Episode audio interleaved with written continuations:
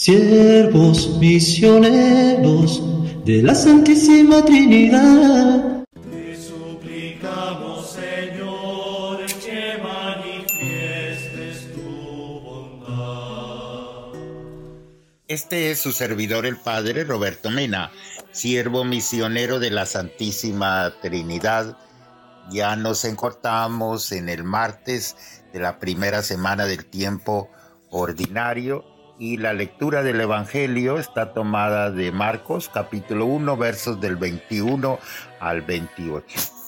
Comenzamos orando.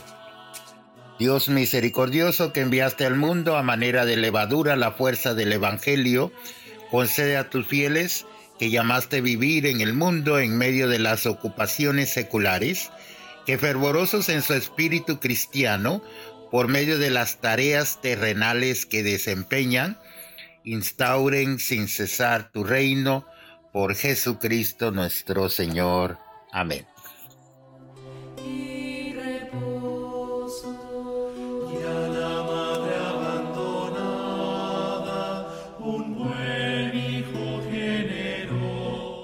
Como les decía, pues eh, soy su servidor el Padre Roberto Mena, siervo misionero de la Santísima Trinidad desde la parroquia de Nuestra Señora de la Victoria en Compton, California. Y tendremos la lectura del Evangelio según San Marcos capítulo 1 versos 21 al 28. En aquel tiempo se hallaba Jesús en Cafarnaúl y el sábado fue a la sinagoga y se puso a enseñar los oyentes quedaron asombrados de sus palabras, pues enseñaba como quien tiene autoridad y no como los escribas. Había en la sinagoga un hombre poseído por un espíritu inmundo que se puso a gritar, ¿qué quieres tú con nosotros, Jesús de Nazaret? ¿Has venido a acabar con nosotros? Ya sé quién eres, el santo de Dios. Jesús le ordenó, cállate y sal de él. El espíritu inmundo, sacudiendo al hombre con violencia y dando un alarido, salió de él. Todos quedaron estupefactos y se preguntaban, ¿qué es esto? ¿Qué nueva doctrina es esta? Este hombre tiene autoridad para mandar hasta los espíritus inmundos y le obedecen. Y muy pronto se extendió su fama por toda Galilea.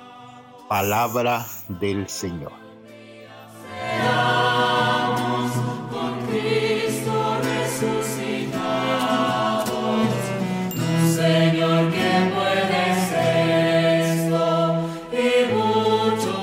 Pues qué importante reflexionar que Jesús no enseñaba como los escribas, sino como quien tiene autoridad.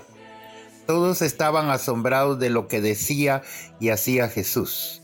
Son todavía las primeras páginas del Evangelio, llenas de éxito y de admiración. Luego vendrán otras más conflictivas hasta llegar progresivamente a la oposición abierta y la muerte. Jesús enseña como ninguno ha enseñado, con autoridad. Además hace obras y milagros inexplicables.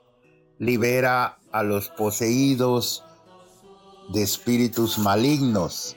Su fama va creciendo en Galilea, que es donde actúa de momento. Pues es que no solo predica, sino que actúa, enseña y cura hasta los espíritus del mal tienen que reconocer que es el santo de Dios el Mesías. Fuera cual fuera el mal de los llamados posesos o poseídos, el Evangelio lo interpreta como efecto del maligno y por tanto subraya además la amable cercanía de Jesús, su poder contra las fuerzas del mal. Entonces nos admira esa superioridad de Cristo Jesús sobre el universo, sobre todo lo que existe. Como dice la plegaria eucarística número 4, compartió en todo nuestra condición humana menos en el pecado. Nos ama y nos anuncia esa salvación universal.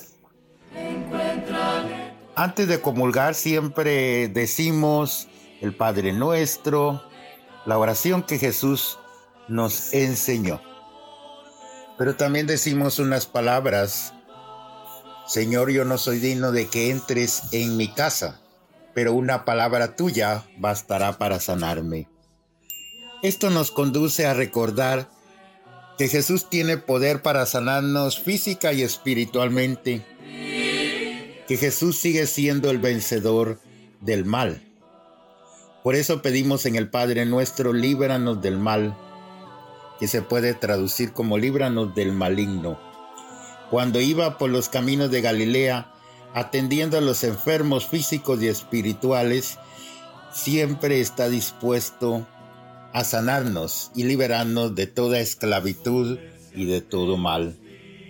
Por eso en este día le pedimos al Señor que nosotros abramos nuestro corazón al Evangelio para que siga teniendo credibilidad en nuestro mundo contemporáneo. Oramos. Señor, en ti descubrimos la grandeza de nuestra dignidad. Danos la fortaleza para seguir respetándonos y defender la dignidad de cada ser humano. Rompe todas las cadenas que nos oprimen y no nos dejan reconocerte como el Santo de Dios.